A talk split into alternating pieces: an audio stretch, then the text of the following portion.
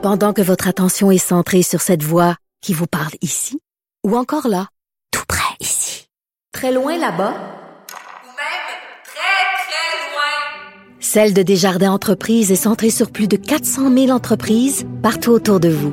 Depuis plus de 120 ans, nos équipes dédiées accompagnent les entrepreneurs d'ici à chaque étape pour qu'ils puissent rester centrés sur ce qui compte, la croissance de leur entreprise.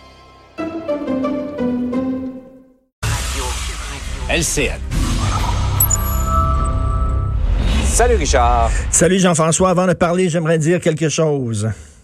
Oui, on t'écoute. Quand j'étais jeune, mon gars, le, Mont-Royal crachait du feu. Il y avait de la lave dans les rues. Il y avait des, des, des bancs de neige hauts comme la place Ville-Marie. OK, on sortait le traîneau à chien. Ma sœur apportait un kayak sur elle, puis on allait à l'école nu-pied. On traversait la forêt, puis on y allait à l'école nu-pied. Aujourd'hui, il y a 5 cm, un petit peu de poudre, puis tout ça. Toutes les écoles sont fermées. On est rendu super chochotte. Entre autres.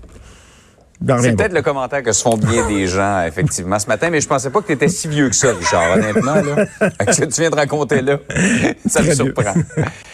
Hey Richard, euh, on n'en a pas fini avec la contestation de la loi 21, la loi sur la laïcité. Ben oui, on a vu ça hier, euh, qui ont croisé le fer, euh, François Legault et Justin Trudeau. moi, je trouve qu'on était trop sévère envers Justin Trudeau hier. C'est mon opinion. On avait l'impression que c'est Justin Trudeau lui-même qui avait sorti de l'argent de sa poche pour contester la loi 21. Faut rappeler ce qui s'est passé. Il y a un programme de contestation judiciaire qui est un programme indépendant, qui est géré par le gouvernement, qui est géré par l'Université d'Ottawa. Et ce programme-là euh, donne de l'argent aux groupes qui veulent contester certaines lois, qui, euh, qui jugent, que ces groupes-là jugent anticonstitutionnels. La minorité francophone de l'Ontario a utilisé le programme de contestation judiciaire pour contester la fermeture de l'hôpital de Montfort. Et tout le monde avait applaudi, tout le monde. Donc, tu sais, c'est comme, là, on demandait quoi? On demandait au gouvernement de s'ingérer dans un programme indépendant et de dire à l'Université d'Ottawa, vous auriez pas dû permettre euh, à, la commission scolaire de Montréal euh, de, pouvoir contester la loi. Bref, je trouve qu'on on est allé vite dans le jugement. Tout ça est terminé parce que la commission scolaire dit finalement on n'utilisera pas euh, l'argent qu'on nous avait accordé. Mais ça montre, c'est la première manche parce que là, bientôt, la Cour suprême va se prononcer sur la validité de la loi 21 et on le sait, hein, Frédéric Bastien, l'historien et candidat à la chefferie du PQ, euh, le démontrer. Il y a deux juges de la Cour suprême mm. qui vont se pencher sur la loi 21 qui était censé euh, participer à un événement bénéfice pour ramasser de l'argent pour un groupe qui conteste la loi 21. Donc, ces juges-là sont biaisés.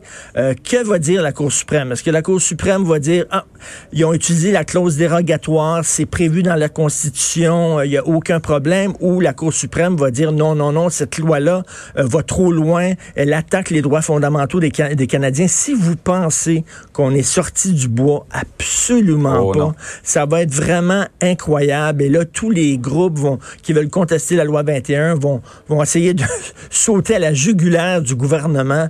Ça va être quelque chose. Et, comment va réagir François Legault si jamais euh, la loi euh, la loi est contestée, est invalidée? Est-ce qu'il mm. va prendre son trou? Est-ce qu'il va au contraire dire non, on veut rien savoir? On, s'approche d'un clash vraiment important. Le vu hier, c'était l'avant-goût de ce qui nous attend. Ah oui, absolument. Et ça, c'est si le fédéral directement s'en mêle pas lui-même. Hein? Exactement. Justin Trudeau a dit pas pour l'instant pendant la campagne, mais pas ça pour l'instant. Oui, c'est ça. Ça fait un peu on verra. Eh on a déjà entendu ça. On revient sur le dossier du Beach Club qui est devant la régie des alcools, des courses et des jeux. Là, on a parlé au cours des derniers jours de d'interventions policières euh, multiples, le transport à l'hôpital, des bagarres, du trafic de drogue. Là, on parle de la présence également euh, très, très visible des Hells Angels. 500 euh, interventions policières au cours des quatre dernières années. 500. Euh, la régie de la police du lac des Deux-Montagnes, de cette région-là, ils ont seulement 55 policiers. Ils ont dû demander à des policiers qui étaient en congé de venir les mhm. aider finalement. Écoute, le Beach Club, c'est un bar. On s'entend, c'est un bar qui n'a pas de mur puis qui n'a pas de plafond, mais c'est un bar. Imagine-toi n'importe quel autre bar, là. 500 interventions policières, de la drogue, euh, de l'overdose, etc. Ça ferait longtemps que ce bar-là, non seulement n'aurait plus son permis d'alcool, mais il serait fermé carrément fermé. Euh, c'est un bar. Comment ça se fait qu'il y a deux poids, deux mesures, qu'on permet ça? Et justement, tu parlais de la présence des Hells Angels. Et je lisais le texte ce matin dans, le journal de Montréal où les Hells Angels je ne comprends pas comment ça se fait qu'on permette, euh, Jean-François, à un groupe euh, euh, criminalisé de se promener avec leurs couleurs, avec leurs affiches. Est-ce qu'on accepterait que la mafia italienne de Montréal se promène avec un, mhm. T-shirt, je sais pas moi, avec l'affiche du parrain sur le dessus, là, puis ça serait leur, ça serait leur crest, ça serait le, tu sais, mhm. ben oui, leur emblème. Tu vois là des gens, des Hells Angels qui passent devant toi là quand tu es euh, au Beach Club, puis tu veux commander une bière, euh, je te dis que tu prends ton trou, puis tu, sais, ils font de l'intimidation.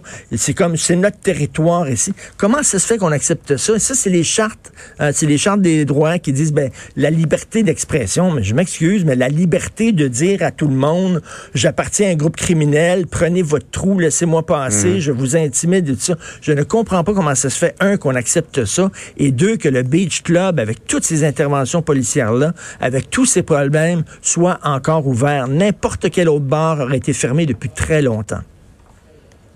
Ouais, c'est pas un endroit où tu te tiens, ça, Richard, le Beach Club? Je suis allé, écoute, je suis allé pour un reportage il y a quelques années avec Léopold Lauzon. OK? J'ai amené oh, Léopold Lauzon. Oui, je me rappelle de ça. Monsieur anticapitalisme par excellence. OK? Je pense qu'il a failli. J'ai dû le pomper. Il a fait trois crises cardiaques pendant qu'il était là. là. C'était quelque chose. hey, Richard, bonne fin de semaine. Salut, bon week-end. Attention à la grosse tempête.